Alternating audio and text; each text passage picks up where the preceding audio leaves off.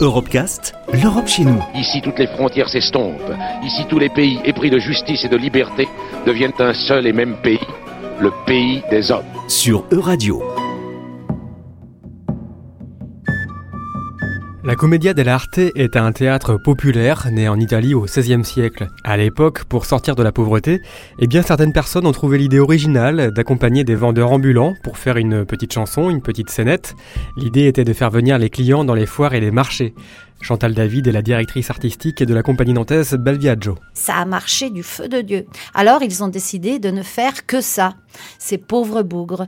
Et ils sont devenus les premiers comédiens professionnels. Parce que eux, faisaient du théâtre pour survivre.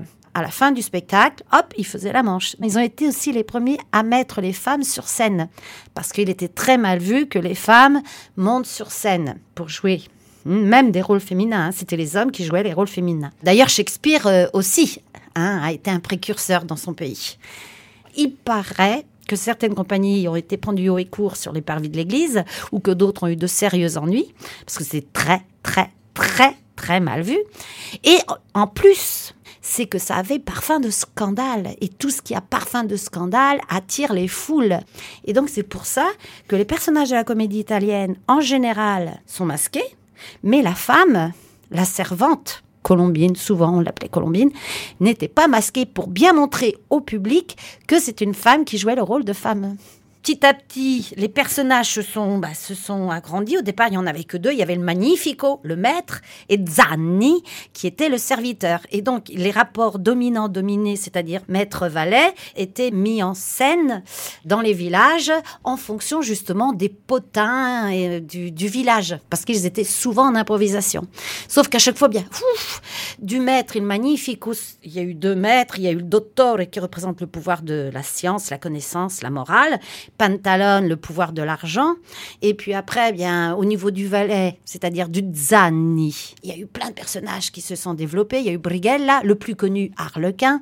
Polichinelle, Tartaglia, euh, il y a eu le capitaine aussi, le capitaine. Matamoros, c'est le plus connu chez nous, grâce à Corneille pour l'illusion comique. Enfin bref, il faisait rire les gens en se moquant du pouvoir en place, euh, du contexte de survie, de l'économie. Alors parfois c'était justement une satire, c'est du théâtre populaire, hein, donc une satire locale, régionale et même nationale. Hmm.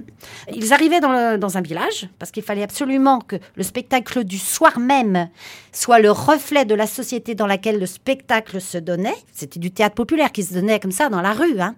Eh bien, alors ils se renseignaient au potin et Étant donné qu'à eux tous, ils formaient un petit peu toutes les catégories sociales que l'on peut rencontrer dans une société, qu'elle soit petite, micro-société ou macro-société. Et donc le public qui venait était ravi parce que il revivait justement l'histoire qui occupait euh, les bavardages euh, des gens sur la place publique. Le premier acte, on présentait le problème. Un plan très précis. On présente le contexte. On présente, dans le premier acte, les rapports que les personnages ont entre eux. Donc là, les gens sont au courant, ils savent. Deuxième acte, tout va mal. Un pour tous, tous contre un. Tout le monde s'oppose à tout le monde, c'est le bazar, c'est le drame qui se développe. Troisième acte, hop, on remonte la machine à l'envers et toutes les problématiques soulevées dans le deuxième acte se résolvent une par une pour arriver au grand final. Et ce grand final, en général, c'est le plus petit socialement qui gagne qui a raison. Ce ne sont pas des personnages avec une psychologie complexe, j'hésite, je doute, oh, j'ai une angoisse.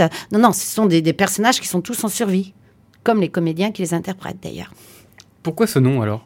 Alors, la Commedia dell'arte, en fait, ce sont, à l'origine, ce sont les artisans de l'art. Commedia dell'arte.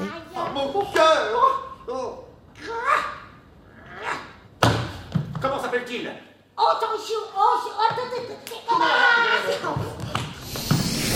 Retrouvez l'intégralité des Europecast sur euradio.fr.